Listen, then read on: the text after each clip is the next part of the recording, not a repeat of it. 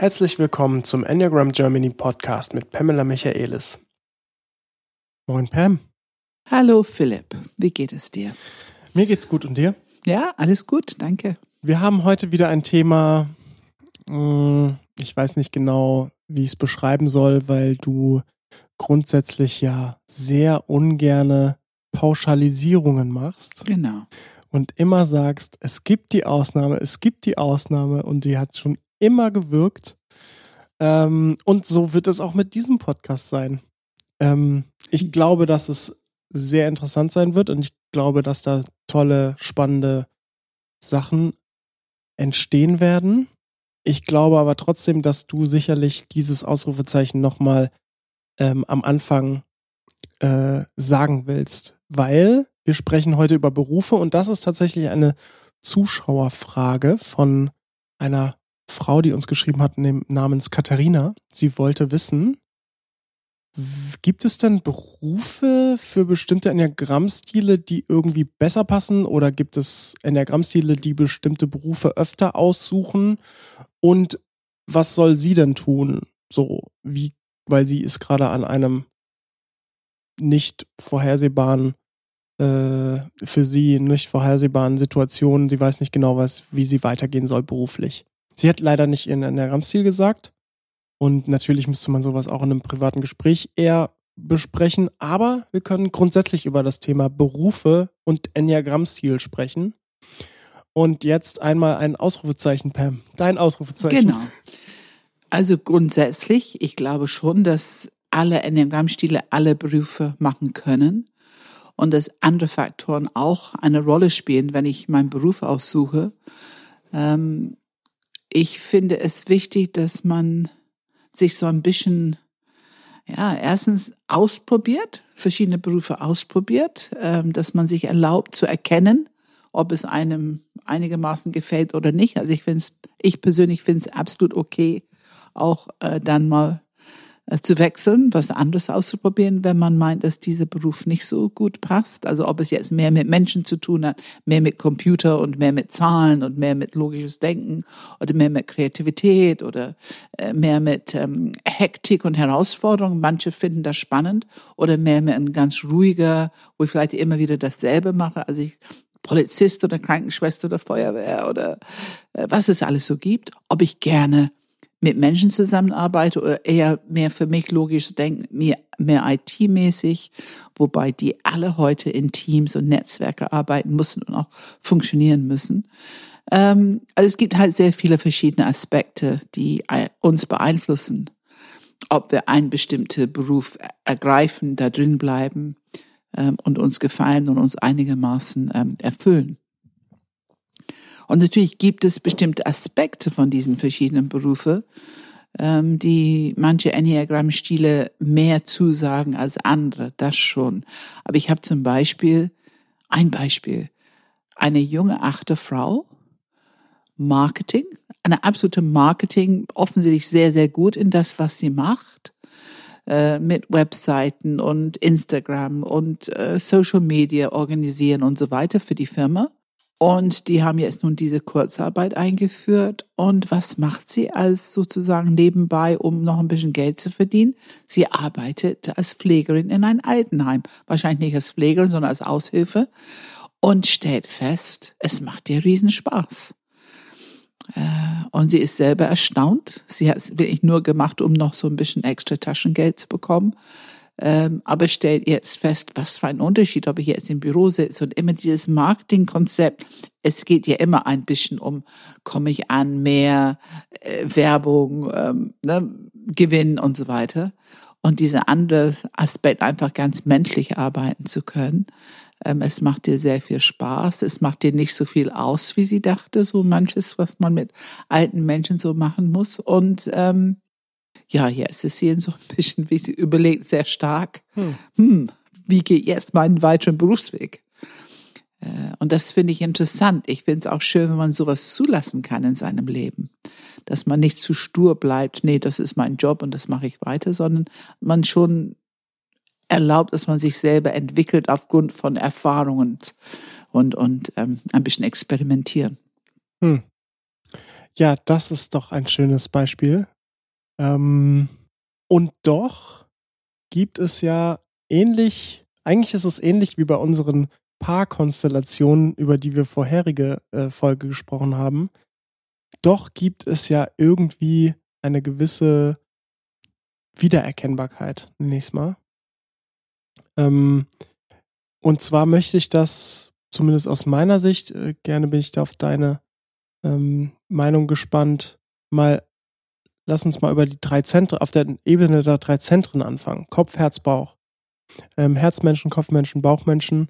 Und wenn wir jetzt Jobs anschauen und sie mal ähm, einfach auf der Metaebene kategorisieren, wie sie Menschen unterstützen. Also wie ist der Job für andere bei einem Herzmensch, bei einem Kopfmensch, bei einem Bauchmensch, dann sehe ich schon, dass, ich weiß nicht, ob du es bestätigen würdest, aber dass zum Beispiel Kopfmenschen sich viel tatsächlich über ähm, Modelle, theoretische Themen ähm, oder irgendwie auch ja Wissen, also schon irgendwie auch was mit Wissen, mit Logik zu tun hat und diese Themen ähm, für den Menschen dann übertragen werden. Bei Bauchmenschen ist es was, was ich oft sehe, ist eher etwas, das dem Menschen gut tut, indem man ihre, ihr Sein, also den, den, den, die Person, die sozusagen unterstützt wird, dass diese Person ähm, wirklich als Mensch wiedergesehen wird, die Würde irgendwie dargestellt wird. Also wirklich ein bisschen mehr hands-on der Mensch im Vordergrund steht. Die ja, und etwas tun, also es muss etwas tun, handeln oft, um Strukturen zu schaffen oder zu unterstützen, dass ähm, es für Menschen funktioniert. Ob es jetzt eine Führungskraft der Organisationsstrukturen, ähm, Kommunikationsstrukturen schafft oder ob es jetzt wirklich ähm, in eine Situation, wo man andere Menschen unterstützt, zum Beispiel Sozialarbeiter oder eben im Pflegeheim oder ähm, äh, Personaler oder Sozialarbeiter in der Schule oder oder. Aber diese helfende Hand der mhm. Acht ist oft Thema. Und bei den Herzmenschen, ähm, da sehe ich zumindest für den Menschen dieses tatsächlich, äh, also ich würde sagen, in einer gewissen Art und Weise, äh, die Menschen befähigen aus im Sinne von inspirieren, begeistern, motivieren, dieses, ähm, ich weiß nicht, ob das vielleicht zu sehr die drei aus mir spricht. Aber also ich hörte eben drei, das ja, stimmt, ja, ich genau. habe gerade gedacht. Aber was wir schon, es ist, dass der Mensch im Vordergrund ist. Es geht nicht so sehr um Informationen verarbeiten, verstehen, ne, was ihr Kopf, ne, Modelle und so weiter. Es geht nicht so sehr um, was ist konkret zu tun, Strukturen, ähm, wie kann ich hier Wirkung haben, wie kann ich die anderen unterstützen in konkretes Tun. Es geht vielmehr, den Mensch im Vordergrund zu haben und so ein bisschen zu sehen, was braucht der Mensch, welche Anpassung braucht der Mensch, brauche ich, um mit der Situation umzugehen. Ähm, und hm, auch ja, natürlich eine gewisse ja. emotionale Empathie zur Verfügung zu haben und auch die Sprache zur Verfügung zu haben. Äh, also ist schon unterschiedlich. Es ist interessant, weil du kannst eine Sache angehen. Lass uns im Beruf sein. Das merke ich. Du hast eine Situation, nehmen wir an, in einem Bereich und die wissen, wir müssen etwas ändern, wir müssen was tun, wir müssen was weiterentwickeln. Das kannst du herangehen mit genau, was du gesagt hast, Kopfmensch. Ich sammle Informationen, ich gucke mal, was machen wir jetzt, wie ist der Software, ähm, welche ähm, Methodik haben wir, um diese Sache im Moment zu führen und wo könnte etwas besser funktionieren. Aber es ist alles eher eine mentale Übung. Ne, also ich sammle Informationen, vielleicht sammle ich auch, wenn ich gut bin, sammle ich ein bisschen Feedback von den Menschen, die da drin arbeiten und so weiter. Aber ich überlege, was ist zu tun, ähm, welche Informationswege. Ich gucke mir das System an, die Strukturen des Systems. Ich sammle Informationen über das System, aber ich will es erst verstehen, bevor ich auch nur die leiseste Gefühl habe, dass ich etwas daran verändern könnte. Ich will das System erfassen, so im Kopf begreifen, die Orientierung im Kopf haben, um zu gucken, was könnten wir verändern, das könnten wir anders machen. Das sehe ich auch jeden Tag in meinem Job. Ne? Mhm. Ja. Wenn ich mit, mit Kopfmenschen zusammenarbeite. Ja, ja.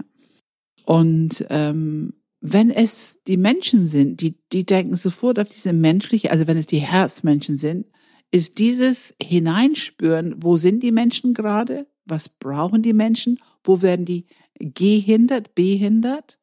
Und wo brauchen die mehr Freiheit oder mehr Information oder mehr Möglichkeiten, damit die irgendwas weiterentwickeln können? Das ist viel mehr, was man so im Herzbereich, wo man hinschaut, als, als was wird gebraucht für die Entwicklung. Und daraus schließen sich Ideen für neue Strukturen. Mhm. Aber erst, wenn begriffen wird, wo sind die Menschen, was brauchen die, was hindert die? Es kommt so ein bisschen mehr quasi aus den Bedürfnissen der Leute, so, ne? Ja, so ja, ja. Aus den, ja. Absolut. Ähm, und das kann genauso nützlich sein wie ein totaler Orgamensch, weil die Information, weil die, die Inhalte, weil die Information dahinter wichtig ist. Und das ist die Art Information, die ich glaube, die beiden anderen Zentren nicht so viel berücksichtigen. Also mhm. ich merke es immer wieder. Es ist echt nützlich, wenn ein Herzmensch dabei ist bei dieser Organisation und Entwicklungsmeetings, Gespräche und so weiter. Und im Bauchzentrum klar, Methodik, was ist zu tun. Die Bauchmenschen, die brauchen eine Art Handlungsstrategie, die die Sache an sich besser macht, weiterbringt. Und die haben natürlich auch oft recht. Äh, und es ist gut, wenn die sich noch ergänzen lassen von den anderen beiden Zentren. Du hast jetzt gerade, die haben auch oft recht, ähm, äh, ein Anführungsstrichen mit deinen Händen gesetzt. Das konnte keiner im Podcast sehen. Sag mal, was die Anführungsstriche bedeuten. Weil ich merke, dass es so wichtig ist, wenn man im Bauchzentrum unterwegs ist. Ich finde, es ist ein Entwicklungsfeld, dass man ganz genau hinhört. Was ist mit den Konzepten und was die Kopfmenschen schon gesammelt haben an Verständnis? Und was könnte funktionieren, warum könnte etwas nicht funktionieren? Eventuell bedenken, eventuell noch ein paar neue, innovativen Ideen sammeln und dass man genau hinhört, was es für die Menschen bedeutet, wo sind die jetzt, wo sind die Probleme der Menschen in das jetzige System und wie hinter das, dass das Ganze sich gut weiterentwickeln kann. Und das sind zwei Informationsfelder, die wichtig sind. Und es kann sich für Bauchmenschen ein bisschen so anfühlen wie, halt mich jetzt mit dem Kram nicht aus. Das ist ja nur nicht so wichtig. Das kenne ich einfach als, als mhm. Dynamiken. Und wenn das sehr transparent ist, dass wir alle drei Felder brauchen, finde ich, macht es für richtig gute Entwicklungsarbeit. Ja. Und man kann es ja abholen, wenn man will, durch Feedback, durch Fragen. Man kann es sehr spezifisch abholen. Ähm, und das, das ist, wir können ja dann auch Methodik anwenden, damit man diese Gruppenintelligenz wirklich abgeholt wird ähm, das ist schon, also ich, ich mache sehr gute Erfahrungen damit und ich halte es für eine umfassende Grundlage für Entwicklungsarbeit, für Organisationentwicklung, um die Dinge nach vorne zu bewegen. Ja, und damit, ich glaube, damit der, damit wir nicht zu konkret werden im Sinne von die Leuten vor falsche Tatsachen stellen würden, im Sinne von welchen Beruf macht denn jetzt der Enneagramm-Stil XY, ähm, starten wir einfach mal bei Enneagram Stil 5. Und die Frage, die ich hätte, wäre jetzt für alle dann folgenden. Was ist das dann, was eine 5 im Beruf gut kann, beziehungsweise wo finden die sich denn gerne wieder? Was sind das für Aufgaben? Was sind das für Situationen? Also Fünfer ähm, mögen natürlich gerne mit dem Kopf arbeiten die mögen gern Überblick schaffen, die mögen gern Verständnis schaffen. Ähm, die können sich unheimlich reinknien in ein Thema, in ein Problem, sich in ihr Elfenbeinturm zurückziehen und ähm, ja, so lange an ein Thema arbeiten, bis die mit irgendein Verständnis rauskommen, was dann auch nützlich ist für die anderen. Ich denke speziell an ein IT-Team hier, die ich so ein bisschen begleite, ähm, wo die anderen so ein bisschen Uh, in England we'd say with a, they wait with a bated breath. Also die warten geradezu, dass ähm, er rauskommt mit so ein Ergebnis, so ein Stückchen neues Verständnis, damit die weitermachen können an ihren IT-Projekte. Ähm, dafür ist er sehr bekannt. Ähm, die sind auch Führungskräfte. Also ich habe einige Fünfer, die Führungskräfte sind. Ruhige, objektive Führungskräfte, ähm, die aber nicht unbedingt die ganz Gesprächigen sind. Also das ist immer, wo äh, das Thema ein bisschen schwieriger wird. Die brauchen auf jeden Fall eine gewisse Kontrolle über ihr Raum, Autonomie. Ähm, die können ganz schwer einfach so in eine große Gruppe von Menschen so mittendrin und nicht irgendwo ihr Rückzugsmöglichkeiten haben. Die sind ruhig natürlich, also in solchen Telefonkonferenzen oder so, neigen dazu relativ ruhig zu sein. Und diese Gabe, sachlich, ruhig, so lange an einer Sache zu bleiben, bis ein neues, etwas neuen Verständnis, neues Ergebnis da ist, wo die die anderen auch wirklich gut, präzise das Wissen geben können, genau sagen können, ähm, was die sozusagen entdeckt haben oder was hm. die neu ähm, entwickelt haben. Das ist sicherlich die Gabe der fünf. Auch die Informationsquelle zu sein dass die Leute da hinkommen und fragen. Weil die wissen einfach, das sammelt sich da irgendwie so viel Wissen über ein Thema, wo andere vielleicht nicht so viel Möglichkeiten oder Zeiten haben. Das höre ich immer wieder. Wir haben gar keine Zeit mehr, alles gründlich zu durchlesen, bis wir es gut verstanden haben. Also dieses gründlich durchlesen, bis ich es gut und in der Tiefe verstanden habe, dass ich das Gefühl habe, dass ich richtig, es sitzt in mir. Das Gefühl habe ich gerne, aber dafür habe ich keine Zeit mehr. Aber irgendwie schaffen es die Fünfe doch. Vielleicht dann nicht mit so vielen Themen, aber die schaffen es doch bei einigen Themen in der Tiefe so richtig vorzudringen.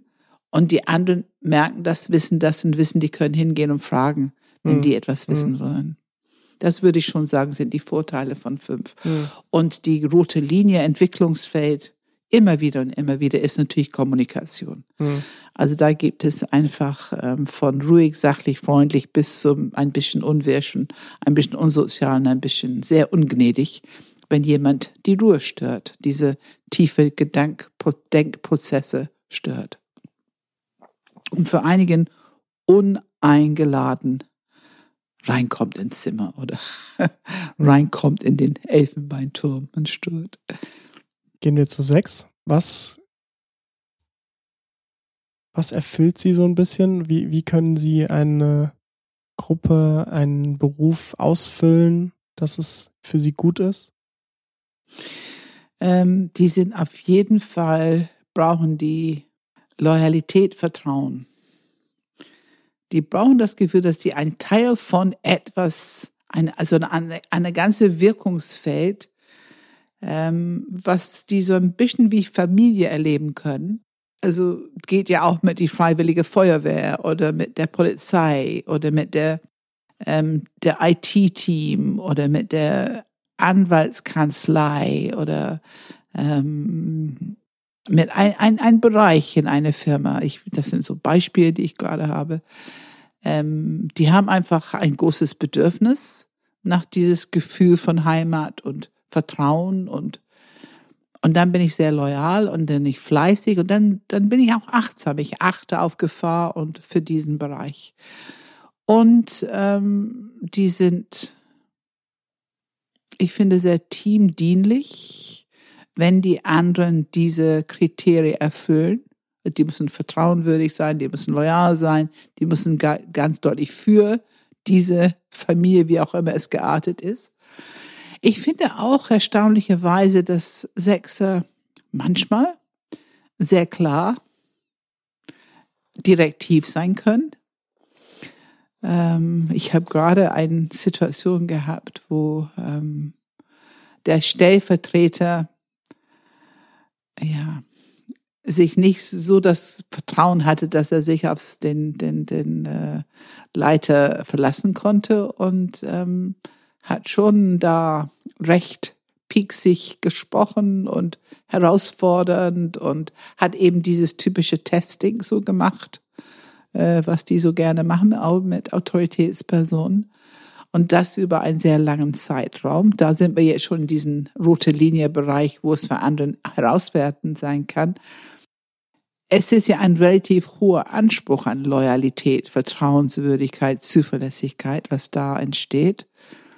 Und nicht alle anderen haben dieselbe Wertestellung und haben das nicht so im Vordergrund oder verstehen überhaupt, was eine Sechs damit meint. Und die werden dann angemahnt, angepikst Das mögen nicht alle anderen so gerne. Vor allem, wenn die Sechs meint, dass jemand sich unachtsam oder gefährlich verhält für diese Familie, was auch immer es ist, dann ähm, kann es schon mal ein bisschen unangenehm werden für die anderen und die beschweren sich einfach, dass der Sex zu viel meckert oder laut wird oder, oder irgendwie die Atmosphäre so ein bisschen streng macht oder ähm, ja, so ein bisschen gehobene Zeigefinger, meint auch das Recht zu haben, obwohl er sie nicht der Chef ist, aber so ein bisschen gehobene Zeigefinger, da wird was angemahnt, wenn das Verhalten nicht passt. Ähm, und bei sieben, ja, sehr unterschiedlich, ne? Mhm. Sehr, sehr unterschiedlich. Also ähm, viele Siebener sind auch Führungskräfte, also alle können Führungskräfte sein. Also die haben auf jeden Fall diese Gabe, Innovation, neue Ideen, neue Bilder, etwas Frisches, Neues reinzubringen, Energie reinzubringen, so was Positives, diese Leichtigkeit reinzubringen. Diese Möglichkeit, diese Gaben haben die in der Regel, in der Regel, nicht absolut immer, aber in der Regel. Sehr unauffällig, direktiv. Also die meisten Siebener sind nicht tonangebend, äh, also nicht offensichtlich tonangebend obwohl die natürlich auf eine bestimmte Art es sind, weil ähm, die geben ihre Ideen hinein und wollen gerne, dass es irgendwie umgesetzt wird. Und wie jemand nicht mitmacht oder ähm, sich zurückhält, dann können die schon dafür sorgen, dass ähm, diese Person ermuntert wird, doch irgendwie das Projekt zu unterstützen oder auch eine gewisse Plan, eine gewisse Idee zu unterstützen, die vielleicht diese Person nicht so ganz annimmt, akzeptiert. Das gibt es natürlich, wenn Siebener viele Ideen haben, dann, dann manchmal überfordert es die anderen ein bisschen. Ähm, mir fällt auf, dass ähm, die wenig konfrontativ sind, wobei nicht alle, nicht alle, aber die sind, die können sehr wenig konfrontativ sein, auch beim relativ großen Team, können die Leute machen lassen. Können so ein bisschen die Erwartung oder zumindest den Plan vorgeben und dann die anderen ihr Weg finden. Und die sollen kommen und fragen, wenn die Unterstützung, wenn die neue Strukturen brauchen, wenn die irgendwas brauchen, damit dieser Plan umgesetzt werden kann. Aber die sehen sich nicht so sehr in der Rolle, dass ich mich hinsetze und überlege, was gemacht, so Punkt und Komme, was gemacht werden muss, was verändert werden muss, was informiert werden muss, damit es klappt. Das, da können die sich sehr gut auf ihre Leute verlassen. Ähm, und dann kommen wir zu dem Entwicklungsfeld. Manche Leute brauchen Direktiv. Manche Leute brauchen mehr Halt durch klare Strukturen und können die nicht so gut selber einfach mal eben entwickeln, damit es gut klappt.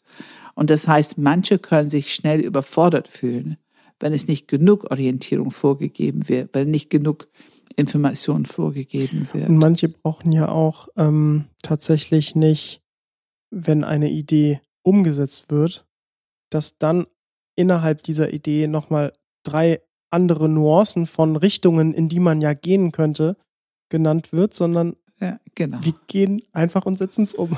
Genau, ganz genau. Also eine Idee ist gut, zwei Ideen fängt schon etwas herausfordernd zu sein, bei dritten Idee, oh Gott, bin ich jetzt überfordert. Ne? Äh, und, und es entsteht Chaos statt Klarheit. Doch, das ist ein Problemfeld, die es durchaus geben kann. Äh, ich, ich, ich merke, ich, ich habe den Impuls bei sieben nochmal ein bisschen noch was zu ergänzen, mhm. was ich sehe in der Welt. Und zwar, wenn man sich ähm, jetzt tatsächlich den irgendwie den Bereich IT anschaut und auch die großen Konzerne äh, im Silicon Valley und so weiter, dann sehe ich schon, dass da ähm, echt sehr, sehr viele Siebener an der Spitze sitzen. Mhm, genau. Und ähm, in einer gewissen Art und Weise, ist vielleicht ein bisschen heftig zu sagen, aber in einer gewissen Art und Weise die Siebener dahingehend die Welt regieren. Ne?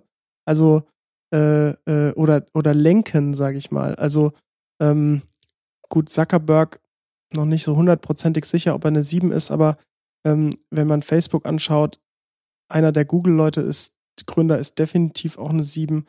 Elon Musk könnte durchaus Könnte durchaus eine 7 sein. Bill Gates ist eine 7. Ja. Steve Jobs ist eine 7. Ja, ja, ähm. Der aktuelle Chef von Microsoft ist, würde ich auch sagen, relativ sicher eine 7. Ähm, Satya Nadella heißt er.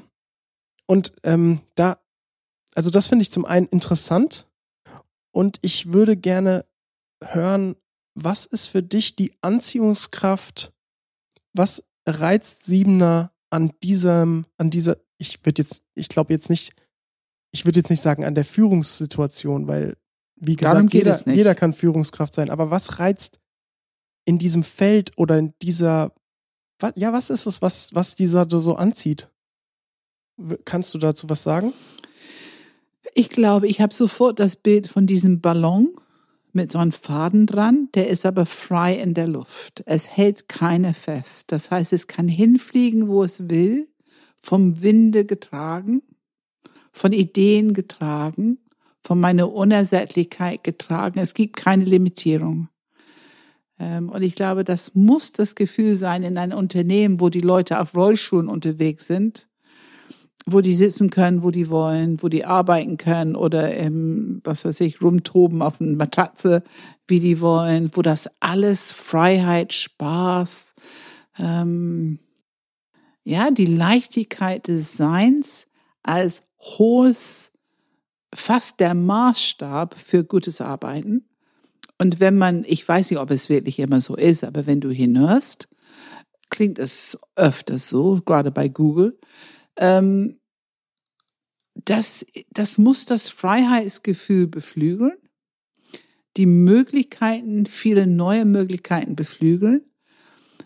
Das, das, der Versprechen ist süß. Wo gehen wir hin? Es ist eine Entdeckungsreise und wir sind immer auf dieser Entdeckungsreise. Und ich finde, das ist das Feld von Innovation, äh, von diesen Themen, was du jetzt ansprichst. Ähm, es hat eine gewisse Unendlichkeit oder eine Qualität von Unendlichkeit, von Unbegrenztheit, keine Limitierung. Ähm, es ist eher, Limitierung wird schlecht eingeordnet, es ist nicht nützlich. Hm. Für diese Arbeit musst du so frei wie irgend möglich. Und alle Mitarbeiter müssen so frei wie irgend möglich sein, um ihr Bestes zu geben. Es ist natürlich ein Siebener Wert. Ähm, und ich, also für mich, so instinktiv spüre ich, ja, die Welt braucht es. Ich glaube schon, dass das gut ist. Und wie immer, es braucht auch die Erdung. Es braucht das Hinschauen, was es für die Menschen bedeutet. Ähm, also es braucht die Norm und es braucht auf jeden Fall die, die Haltung der Eins, dass es gut ist, dass es auch moralisch gut. Aber das kommt ja jetzt, ne? Massiv Druck ja von außen, von der Ja. Gesellschaft, von ja, ja, der Politik auch. ja, ja. Das kommt ja jetzt Die gerade. Limitierung kommt jetzt. Mhm. Ne? Aber es war sicherlich eine unheimliche Entwicklungszeit und Phase. Gut, alles wird jetzt irgendwie wieder in Frage gestellt. Ne? Also ganz so frei und ohne jegliche Blockade und Problem können wir offensichtlich die Globali- die Globalisierung doch nicht ganz hinbekommen. Und es wird sicherlich bedeuten, dass es, ne, das ist jetzt die integrale Perspektive, dass wir sehen, was gut dran ist und dass wir auch hier und da gucken, was für eine Korrektur braucht es. Was braucht es? Jetzt, jetzt kommen wir, wir sind so lange damit unterwegs, jetzt fangen an, wir an, die Probleme zu erkennen, die damit kommen. Ich meine, ob es jetzt ähm, dass die Stores alle zumachen wegen Amazon oder äh, wie ist die Kartonbelastung für diese ganze Online-Bestellung oder ähm, wie, wie leicht kommen manche in das Dilemma, die können alles immer sofort online bestellen, aber vielleicht nicht mehr auf ihren Portemonnaie gucken oder ihre Kreditkarte, kann ich mir das leisten?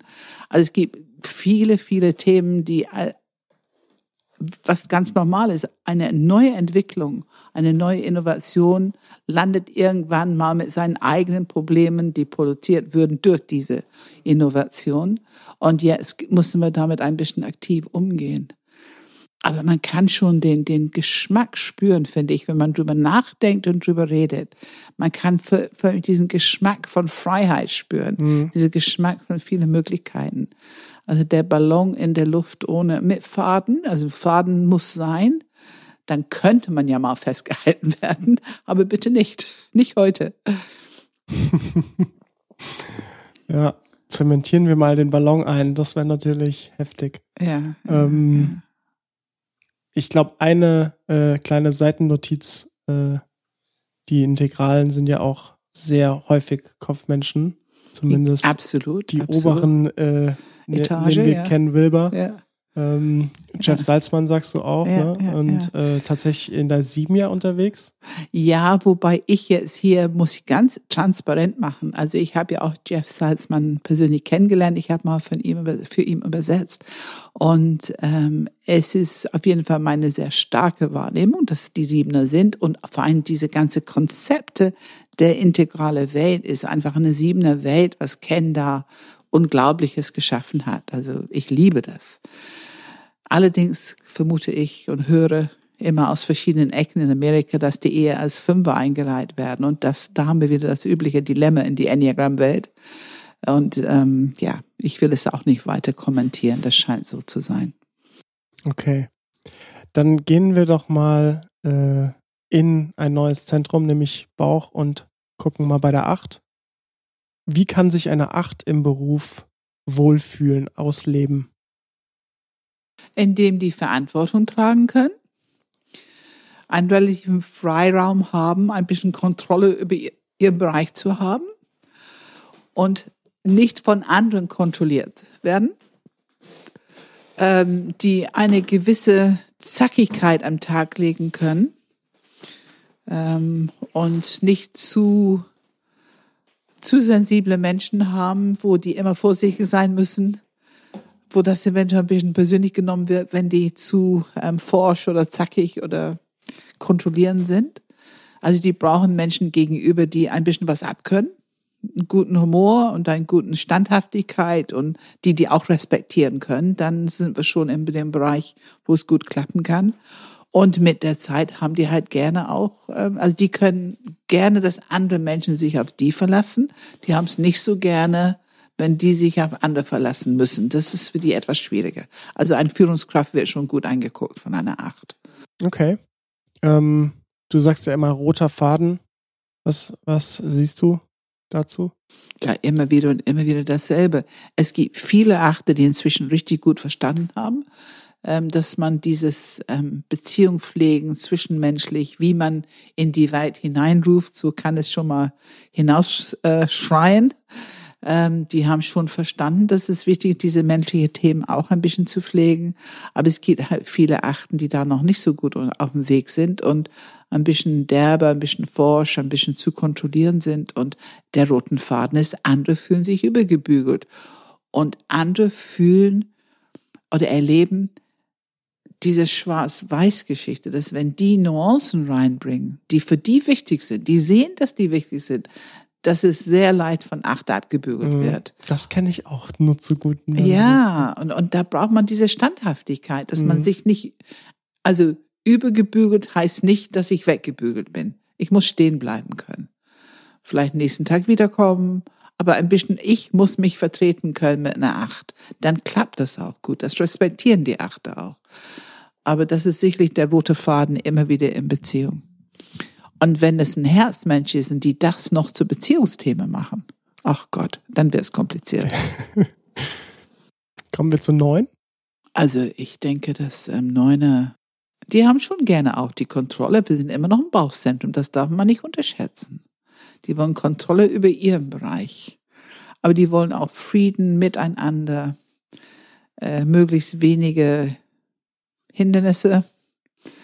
Die haben es gerne, wenn andere die ein bisschen aus dem Weg räumen und wenn die so ein bisschen in ihre Kompetenz, Qualität ähm, für sich denken können, ein gewisses Sozialverhalten pflegen können miteinander, dann fühlen die sich wohl, dann können die auch einen richtig guten Job machen. Also die sind schon auch ehrgeizig und wollen es gut und richtig machen. Was ist bei neun so der rote Faden? Eine gewisse Verschmelzung mit die Sache, also vielleicht nicht so schnell zu Potte kommen, wie anderen sich das wünschen, vielleicht nicht so viel kommunizieren, wie anderen sich das wünschen würden, auch nicht so klar kommunizieren, so Position beziehen und natürlich ähm, diese Impulse, also manche wollen, dass etwas von der Neuen kommt an Agency, also an Aktivität. ein Impuls von der neuen, was zu tun ist und was nicht zu tun ist. Und ähm, vielleicht ein Tick zu ruhig manchmal. Auch das Thema Prioritäten, also wann bis was ist bis wann gemacht und was müsste bis wann gemacht werden. Da gibt es oft eine Diskrepanz. Hm.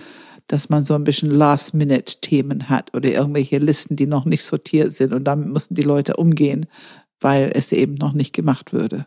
Hm. Okay, dann kommen wir mal zu eins. Wie ist es da? Wo fühlen die sich wohl, beziehungsweise können sie sich ausleben?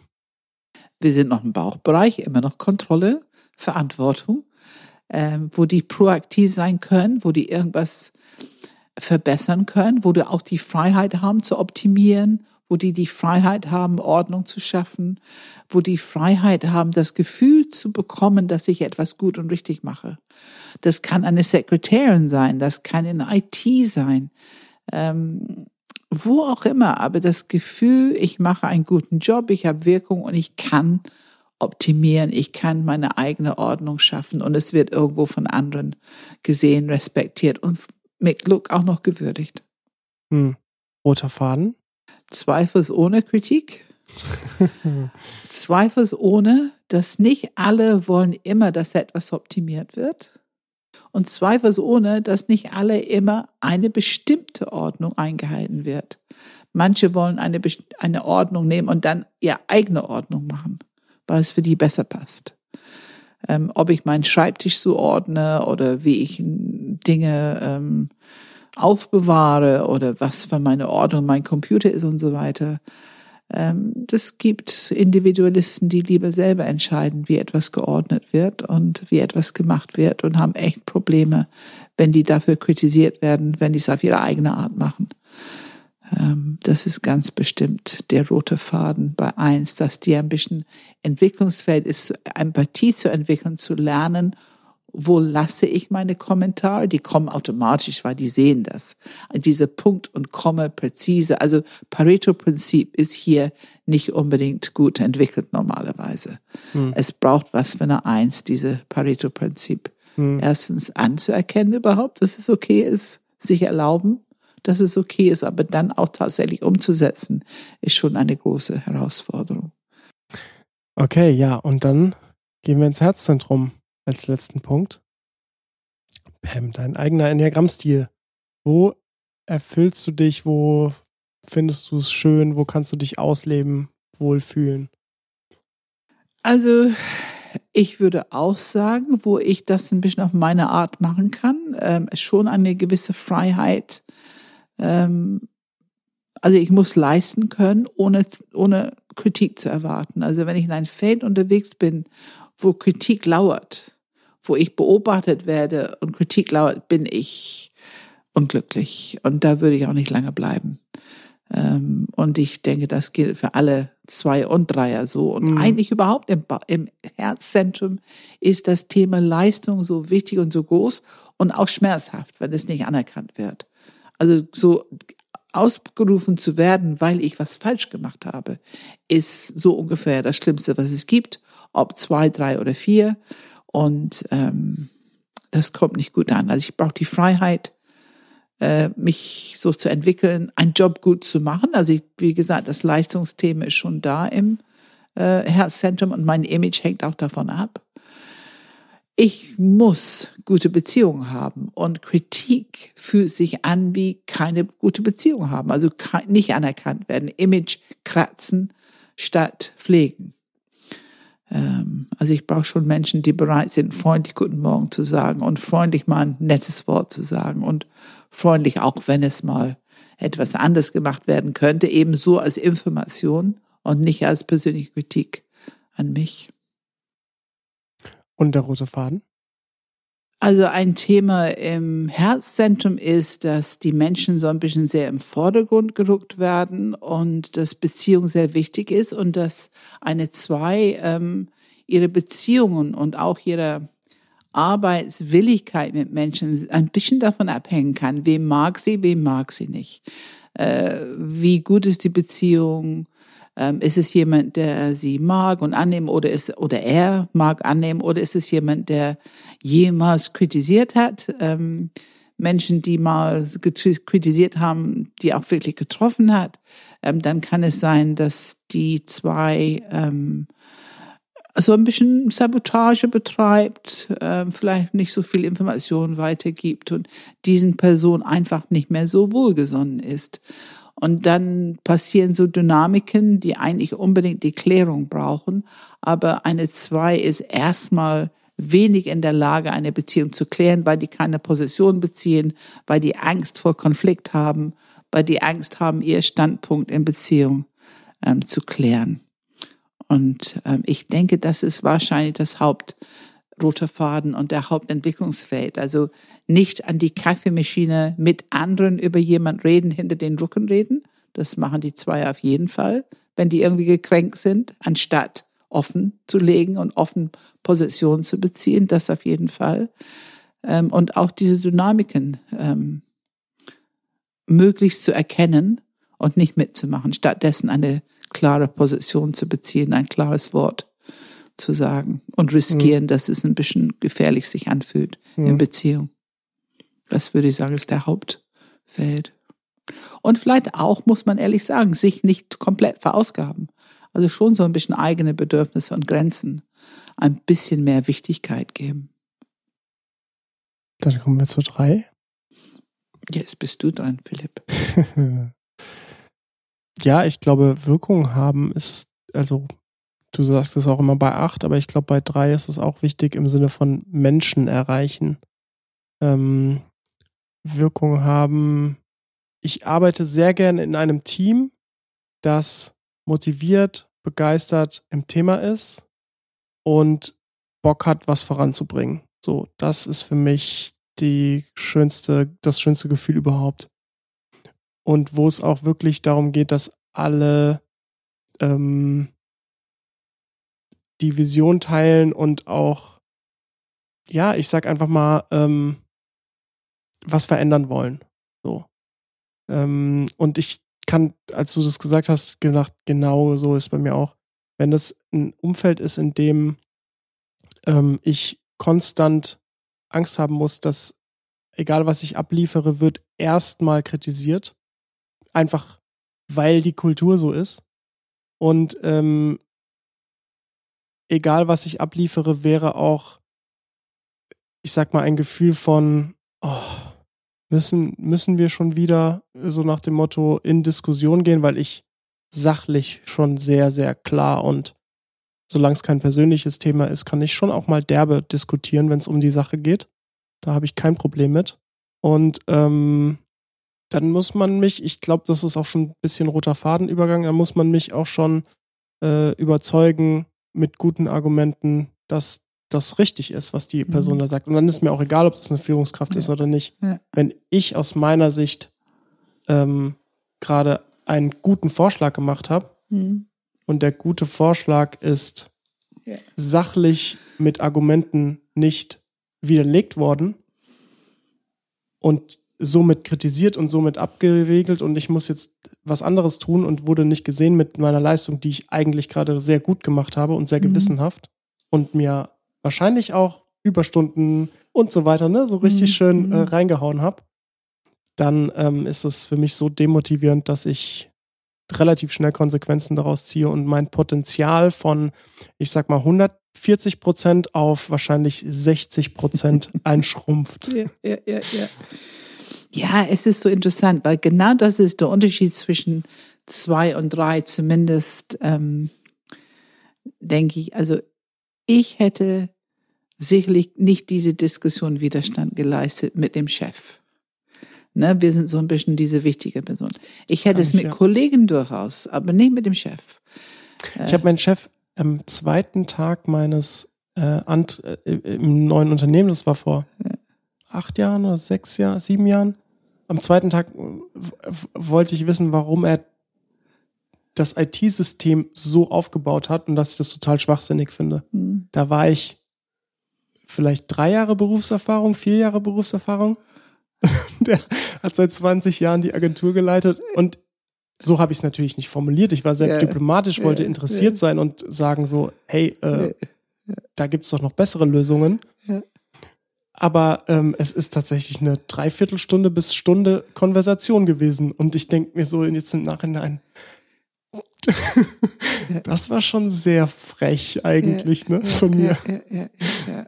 Ah, Es ist so interessant, weil ähm, ich habe nicht diskutieren müssen. Also wenn ich so denke, ähm, ja, ich habe es über Beziehung gemacht. Es gibt keinen Zweifel. In, meine, ich weiß nicht, ob es Manipulation war, aber ich habe die Sachen über Beziehung, zum Beispiel Computerprogramming ähm, damals in London. Ich wollte diese erste Terminal, ich wollte diejenige sein. Ich wollte Computerprogramming lernen, weil ich fand das schick und interessant und so weiter und so fort.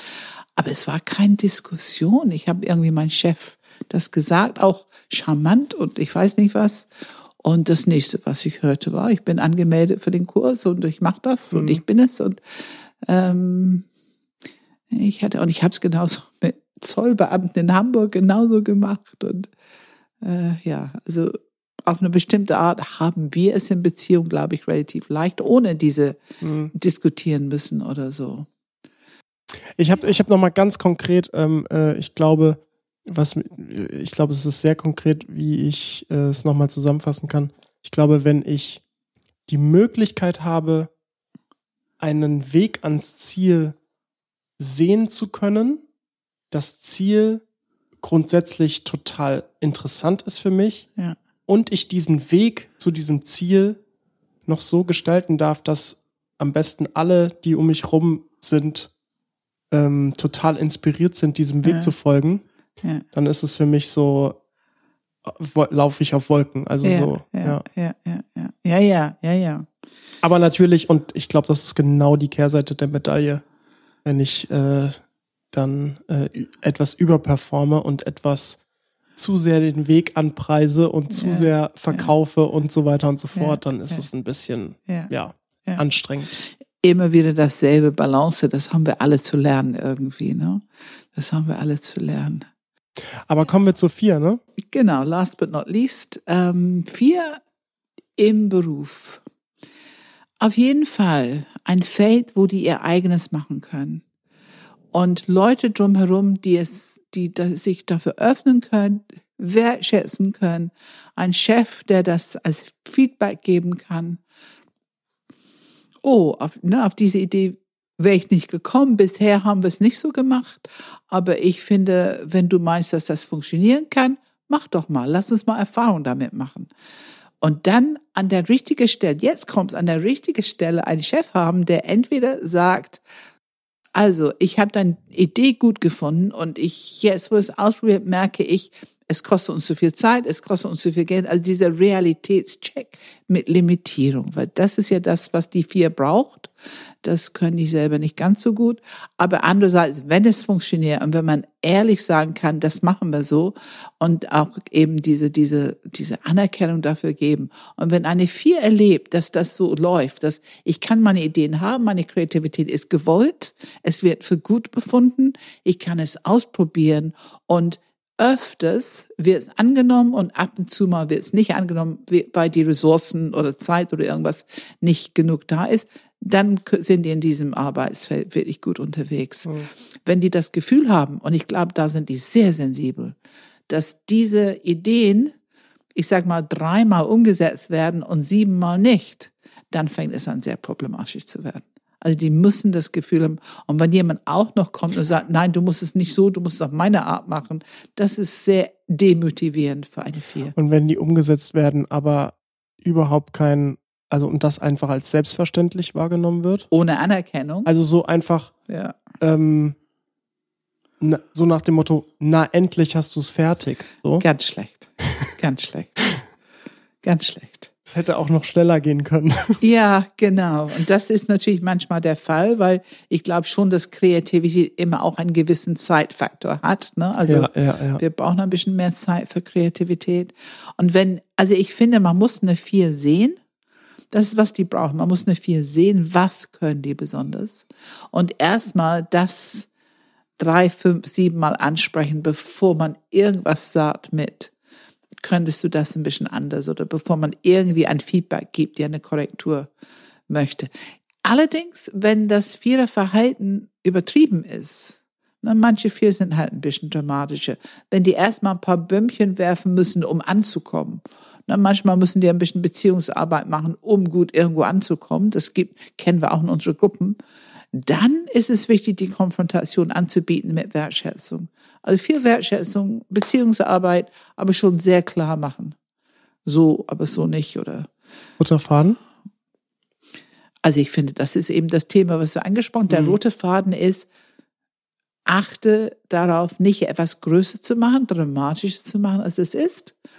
Und anderen Raum zu geben, auch ihr eigenes, weil eine Vier ist schon sehr um sich selber drehend. Also die brauchen den anderen ein bisschen Raum zu geben für ihr eigene. Die sind nicht die einzigen, die Gefühle haben, andere haben auch Gefühle.